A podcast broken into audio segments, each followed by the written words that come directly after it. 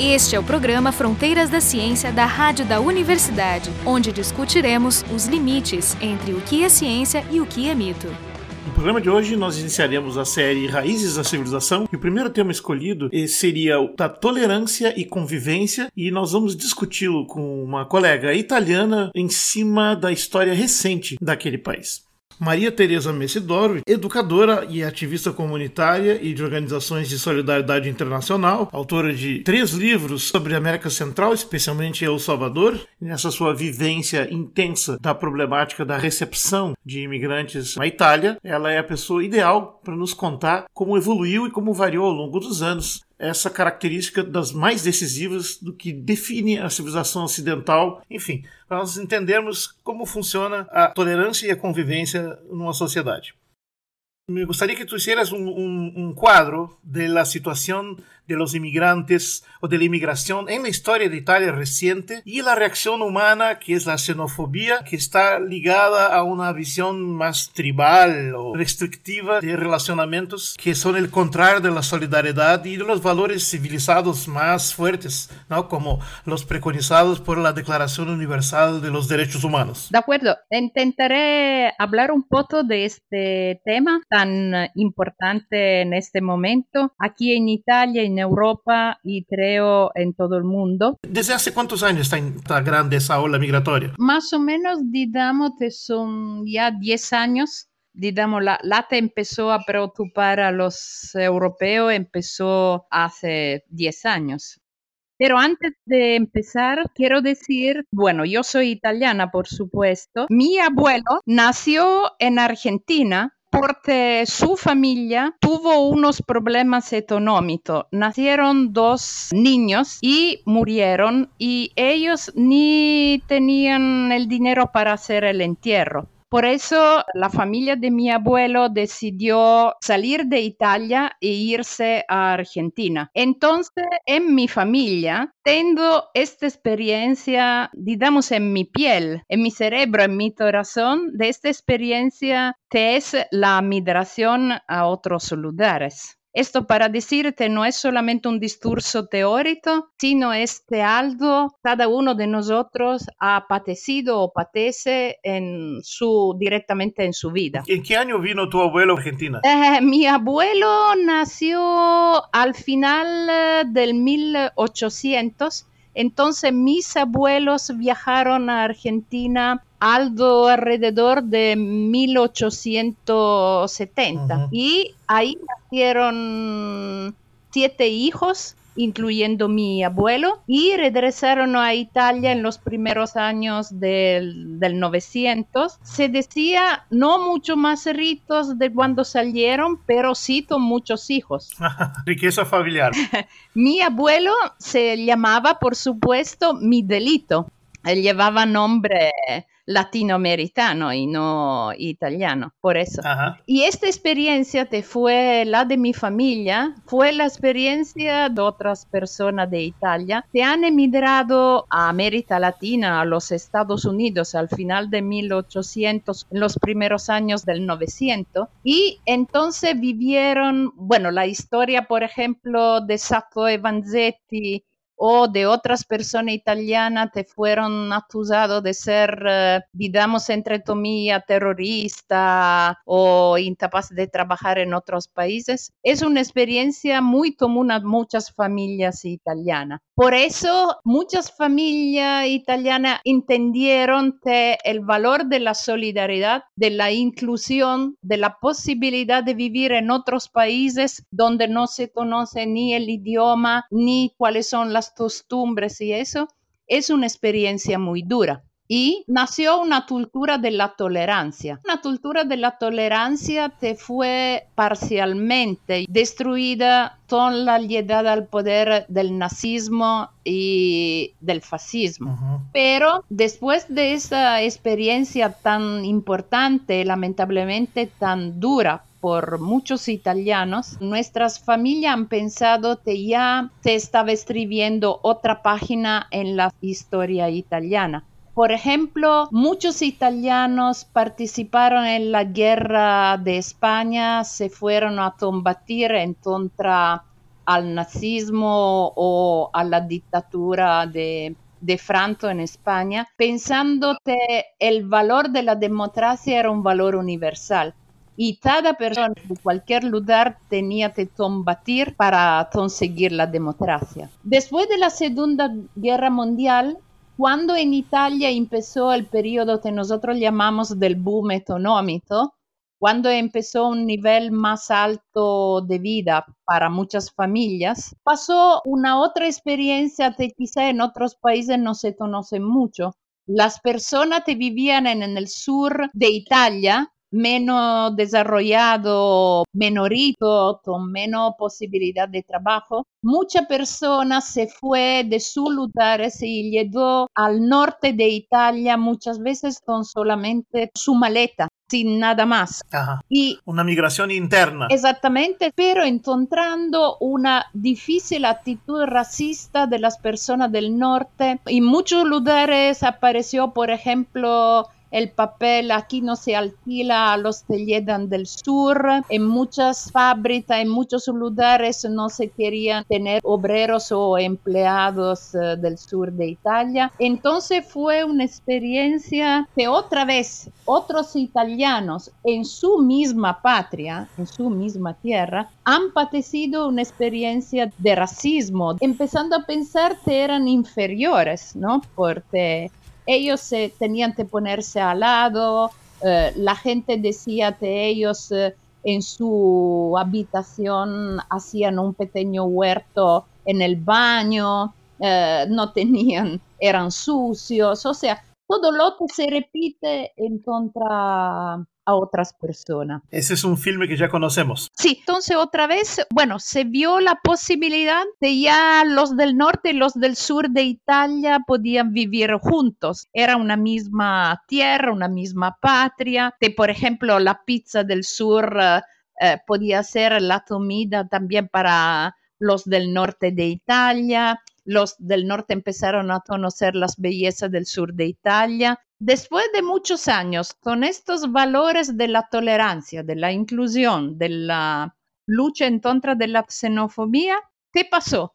Que ahora muchos de estos mismos del sur de Italia ahora tienen una actitud xenófoba, racista, en contra a los negros, en contra a las personas que llegan de otros países. Antes eran quizá los de Albania, los de Rumanía, y ahora son los del norte de África, a veces de América Latina. Creo, como piensa mucha gente aquí, que al final el pueblo italiano es un pueblo, ¿cómo se puede decir? Tranquilo y que a veces no sabe rescatar su identidad y puede muchas veces ser eh, convencido con unos eslogan sin entender cuál es la realidad profunda. O sea, si uno empieza a decir en los medios, ah, los del norte de África son un problema para nosotros, ellos atentan a nuestra seguridad, los que hacen robo y todo eso, los que son más machistas, todos son extranjeros la gente italiana empieza a convencerse de eso y esta actitud lamentablemente empieza a difundirse incluso en los muchachos, en los niños, que por un lado tienen ya experiencia de escuela con niños de otra cultura, pero en el mismo tiempo en su familia se están acostumbrando a escuchar estos discursos si tu padre repite todos los días, ah, esta persona no quiere trabajar. Sí, como comentarios racistas, discurso de odio. Sí, claro. Ellos asumen esta actitud y van a perder estos valores de solidaridad profunda que antes había entre la gente. Afortunadamente hay unas experiencias locales, por ejemplo, donde vivo ahora aquí yo, en el Valle de Susa, donde a veces la lucha por un ideal, por algo que tú piensas que es importante para ti, para tu familia, para tu lugar, hace que las personas empiecen a entender que no hay diferencia entre un anciano y un joven, uno del norte y uno del sur. Una te habla una lengua y otro te habla otra cosa. Entonces estás viviendo realmente una experiencia común donde si hay diferencia no son importantes para establecer una, una graduatoria, digamos, entre las personas, ¿no? Y lo te estaba preguntando antes, la Carta de los Derechos Humanos no tiene que ser una carta, o sea, tiene que ser algo que cada persona aprende a vivir en su vida cada día desde cuando es eh, pequeño y va a descubrir la importancia de cada uno de los derechos humanos.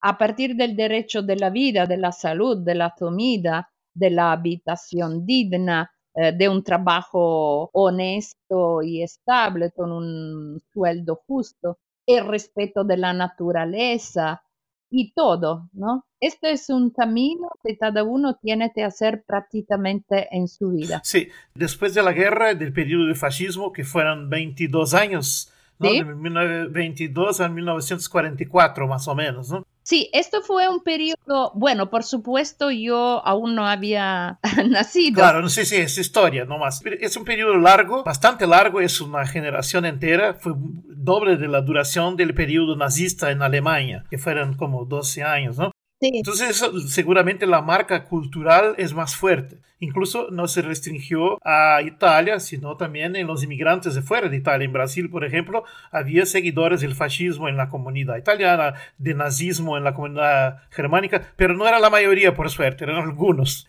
Bueno, yo pienso que esta experiencia lo mismo marcó mucha gente. Digamos que marcó la gente en dos formas. Hubo muchas personas que asumieron este fascismo como su ideal. Yo siempre pienso, y muchos sociólogos están de acuerdo, que mucha gente, digamos, más débil necesita de algo fuerte para imponerse con los otros. Su identidad, ¿no? Exacto, exacto. O, sea, si una persona tiene una identidad débil, la posibilidad de encontrar un ideal que te pone en un nivel más alto de los otros. O sea, tú has tenido poder eh, durante el fascismo porque tú tenías la camisa negra como los otros, tú tenías la posibilidad de pegar a los otros que no estaban contigo. Pegar, pegar quiere decir bater en portugués. Exacto, en este sentido. Pero en el mismo tiempo hubo la experiencia de muchos jóvenes que decidieron ser partesanos.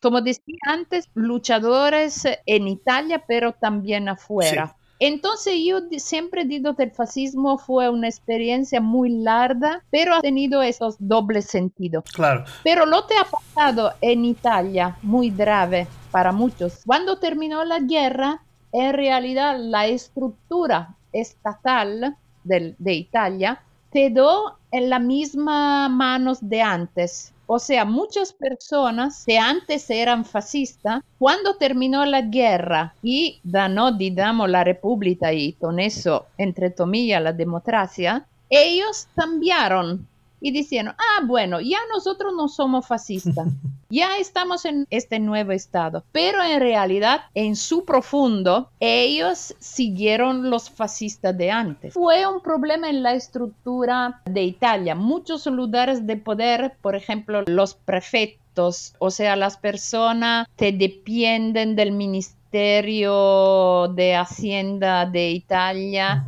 y controlan las realidades en las diferentes ciudades, eran lo mismo que tenía este dardo en el fascismo. Entonces, ¿cómo podían cambiar la actitud de Italia? Y esto fue un problema. Esto fue una de las consecuencias más graves del fascismo. O sea, que un poquito desapareció en superficie, pero quedó abajo. Sí, esa es, exactamente mi teoría sobre ese tipo de comportamiento extremo como el del fascismo. Es una cosa que es intrínseca a una parte de la población, no sé cuánto por ciento, pero a una cantidad de gente y que en una sociedad tolerante, democrática, bien estructurada, con educación y todo, se mantiene cerrado como en un, en un armario, en un cofre, en un, en un fuerte. ¿no? Pero de acuerdo con las circunstancias de la economía, crisis políticas, a veces guerra y otros, puede sacarse afuera, como parece que se está haciendo ahora en todo el mundo, y ahí la gente sale de eso y se afirma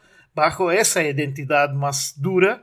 Y, si hay gente suficiente, pueden construir partidos y llegar al poder, como está pasando incluso en Europa, parte en Italia y acá en Brasil también. Entonces, te pregunto así, ese cambio a la tolerancia y la convivencia que hubo después de la guerra, que ahora empieza a retroceder otra vez, las causas, ¿qué se hizo colectivamente para sacar esa toxina de la gente y hacerlos pensar de manera más abierta y con seguridad, con autocontrol, con civilidad?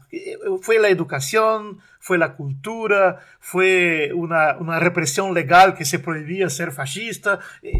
¿Cuáles fueron los elementos que hicieron la defascistización, la eliminación, la remoción de la cultura fascista en Italia?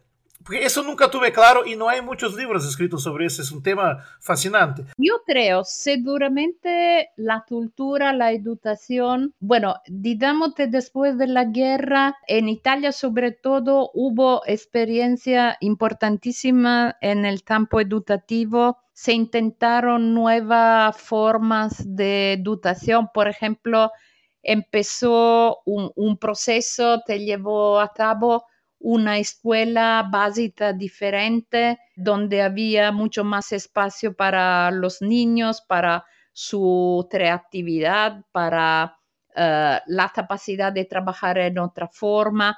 Hubo muchas experiencias que fueron fundamentales no solamente en Italia, sino se pusieron como modelo para, también para otros países.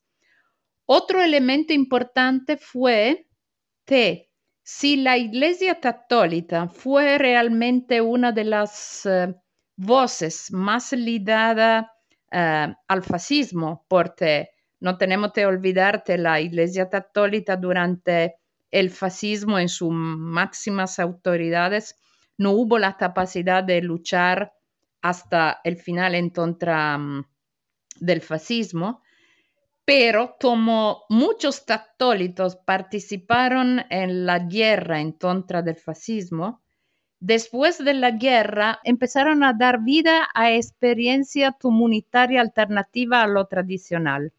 Yo, por ejemplo, nací, digamos, culturalmente en una de estas experiencias cuando lo que nosotros llamábamos, y pienso en todo el mundo, los católicos de base, que después se formaron también las comunidades de base, etcétera, pero antes era otra cosa. Eh, la experiencia de los católicos de base fue una experiencia muy importante, por ejemplo, incluso para mí, que yo crecí culturalmente en esta experiencia católica, donde se recuperaban los valores iniciales eh, de, de la iglesia, digamos más de todo de Jesús, ¿no? Su mensaje de paz, eh, de solidaridad, de trabajo con los otros, eh, el aceptar la persona diferente, etc. Y esto fue importante como fue importante la experiencia de la izquierda en Italia e, en un sentido más amplio. O sea, no estamos hablando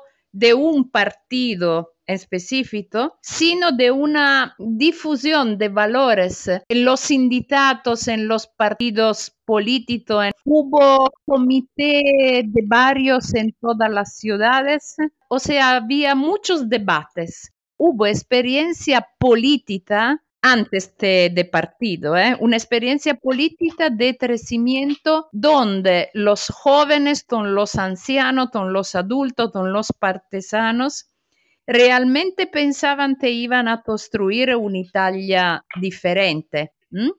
Y en este sentido se pensaba que ya se acabó con el fascismo, ya que los fascistas ya no podían seguir eh, ganando, porque ya había muertos en un sentido ideológico. Sí, es interesante que lo que decís. En gran extensión hubo un cambio cultural de los partidos, de las asociaciones, de comunitarias y otros, pero también hubo, y eso quería preguntarte, ¿hubo algún esfuerzo centralizado del gobierno? Por ejemplo, mudar el currículum de las escuelas, cambiar ciertos padrones de comportamiento, inducir a otros valores de, digamos, de remoción del fascismo, o, fue solamente espontáneo de la población. Porque aparte que algunos fascistas siguieron el poder en cargos importantes, parece que hubo un cambio importante en la, en la población italiana. Sí. Entonces, no puedo explicarlo solo por experiencias alternativas, porque son alternativas, no son en gran escala. Sí. Así, ¿hubo, hubo algún esfuerzo del gobierno, Hubo unas leyes, eh, unos cambios importantes, pero podemos decir que fueron porque había esta movilización grande de la población. O sea, por ejemplo, una de las primeras luchas después de la guerra en el marco educativo fue que mientras antes había, después de los, cinco, de los primeros cinco años de la escuela básica, había dos tipos de escuela. Podemos decir una escuela para los ricos y una escuela para los pobres. Después de la guerra y después, digamos, al principio de los años 60, entonces antes del 68, ¿eh? en los primeros años 60, el gobierno fue, en un sentido restringido, a introducir en Italia la escuela media única. No había diferencia entre los ricos y los pobres. Pero eso fue un resultado de la movilización de base. Claro, y me acuerdo ahora de otro elemento importante en Europa en los años 50 y 60 que fueron las, las guerras o las revoluciones de decolonización de África. Todos los países fueron perdiendo sus colonias y por presión, eso seguramente también alimentó valores de tolerancia, me imagino. Sí, claro, por supuesto. Y, digamos, eh, amplió un poquito la conciencia de las personas, te entendió que ya no vivía en su pequeño, pequeñito mundo, con su costumbre de cada día, sino que existía una realidad más grande. Hubo también un papel muy importante en aquellos años, sobre todo pensando en lo que hace ahora la televisión. En los primeros años 60, yo me recuerdo unas de estas transmisiones de la televisión y de la radio, hizo un profundo trabajo de alfabetización, en primer lugar para enseñar el italiano a todo el pueblo italiano. Yo te decía antes que había una división entre el norte y el sur. Entonces, aprender un idioma único fue importante para construir una identidad colectiva única. Y fue una forma para acercar mucha gente, por ejemplo, a libros, autores importantes de la historia de Italia. O sea, cuando yo era pequeña, en la televisión italiana no había los, las tonterías y las locuras de hoy, sino había, digamos, películas o otras cosas que eran la reproducción en la televisión de libros importantes. Hablamos también de Odisea, de pero fue importante porque mucha gente se acercó a esta realidad y antes no había tenido esta posibilidad. Y esto para mí importantísimo. Y en este sentido, esto sí fue un esfuerzo central, porque realmente en aquel tiempo la televisión hubo este papel, que ya no tiene, por supuesto. Entonces, podemos decir que en los años siguientes los poderes fuertes entendieron que la televisión era una de las formas más adecuadas, más importantes para manipular los cerebros, la conciencia y las ideas de la gente. Y entonces empezó otro utilizo, lamentablemente, de la televisión y de la radio. Pero cada uno de nosotros creció con esta otra forma. El proceso de cambio de la cultura del fascismo rumbo a la tolerancia que después caracterizó Italia por varios años no fue una cosa rápida, fue un proceso lento involucrando cultura, educación, claro. un cambio generacional, ¿verdad? Sí, por supuesto. Podemos decir que el proceso de defastidización de Italia fue un proceso que duró como 20 años. Al mismo tiempo que el fascismo. Exacto, más o menos. Digamos que el nivel más alto de este proceso fue al final de los años 60, con el 68, por supuesto. Sí, no es una cosa rápida. Es decir, salir de esa, digamos, la eclosión de lo peor de la gente, que fue el fascismo, hacerlo volver hacia atrás ponerlo otra vez bajo control dentro de un armario, cambiar la gente, darle confianza, construir una identidad nueva y tolerante y convivial de la gente. Fue un proceso largo, demorado, Y no perfecto, porque hay ciclos de ida y vuelta. Hoy comienza otra vez a volver ese tipo de xenofobia, de racismo, de valores autoritarios, ¿no? Sí, lo que pasó este, esta es una, una opinión mía, es que las estructuras jerárquicas de la Iglesia Católica, de los partidos políticos, de los sindicatos, con los años empezaron a perder esta experiencia de base colectiva y comunitaria. Y cada día, uno después otro, empezaron a retomar fuerza las opiniones que antes no quería expresar por vergüenza, por miedo de la opinión de los otros. Y así nació otra vez esta actitud que hasta ahora llega a ser xenófoba, fascista, porque si no, no se explica por qué después de tantos años hay jóvenes incluso que creen otra vez en el fascismo. No es posible, pero hay una responsabilidad grande de las autoridades, de la estructura, de los partidos, porque ya la gente piensa, bueno, los partidos solamente quieren su silla, quieren ganar por sí mismo, ya no tienen valores, todos son iguales, todos son corruptos y nosotros tenemos que resolver los problemas por nosotros. Digamos que lo que intentó la estructura oficial es desmontar, destruir las experiencias alternativas. Pero podemos decir que el regreso al fascismo no es una cosa que empezó ayer, no podemos decir otra vez, este cambio te fue muy lento, empezó ya con los años 70. O sea, uno no puede entender la historia de Italia sin pensar que después de estos 20 años de cambio, de introducción de la tolerancia, de todos los valores, no desapareció así rápidamente, sino empezó a transformarse desde los años 70. Yo creo eso. Y ahora, claro, hay un nivel más alto de este regreso del turismo, ya la gente recupera estas cosas, pero yo creo que nació antes cuando empezaron a ser transmitidos otra vez valores del individualismo, del egoísmo, de la necesidad de mm, ser mejor de los otros y fue otra vez un proceso lento. Por eso nosotros ahora tenemos un gran reto, o sea, tenemos que rescatar nuestra identidad.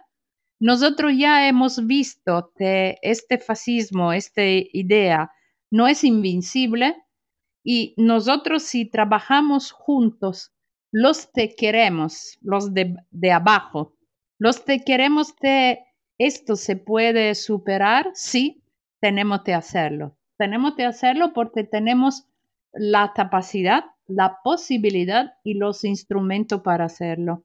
Pero tenemos que buscar otra vez una forma colectiva, recuperar las tradiciones mejores de nuestra vida, de nuestra cultura, de nuestros antepasados y escribir otra página de nuestra historia. Muy bien, María Teresa, te, te, agradezco. Creo que hicimos una cobertura bastante interesante de, de, ese histórico, porque los paralelos, la gente escuchando lo va a ver fácilmente. Neste primeiro episódio sobre as raízes da civilização, conversamos com Maria Teresa Messidoro, educadora e ativista de direitos humanos, sobre as idas e vindas da cultura da tolerância e da convivência na história recente da Itália, do fascismo dos anos 20 aos dias atuais. Mas o que é, afinal, tolerância? Aristóteles dá a melhor definição. É característico de uma mente educada o ser capaz de apreciar uma ideia sem necessariamente aceitá-la. Helen Keller dizia que o maior resultado da educação é a tolerância, mas não qualquer educação. A cultura da tolerância é mais exigente. É um processo complexo e demorado de se construir, mas muito fácil e rápido de ser destruído. O programa Fronteiras da Ciência é um projeto do Instituto de Física da URGS.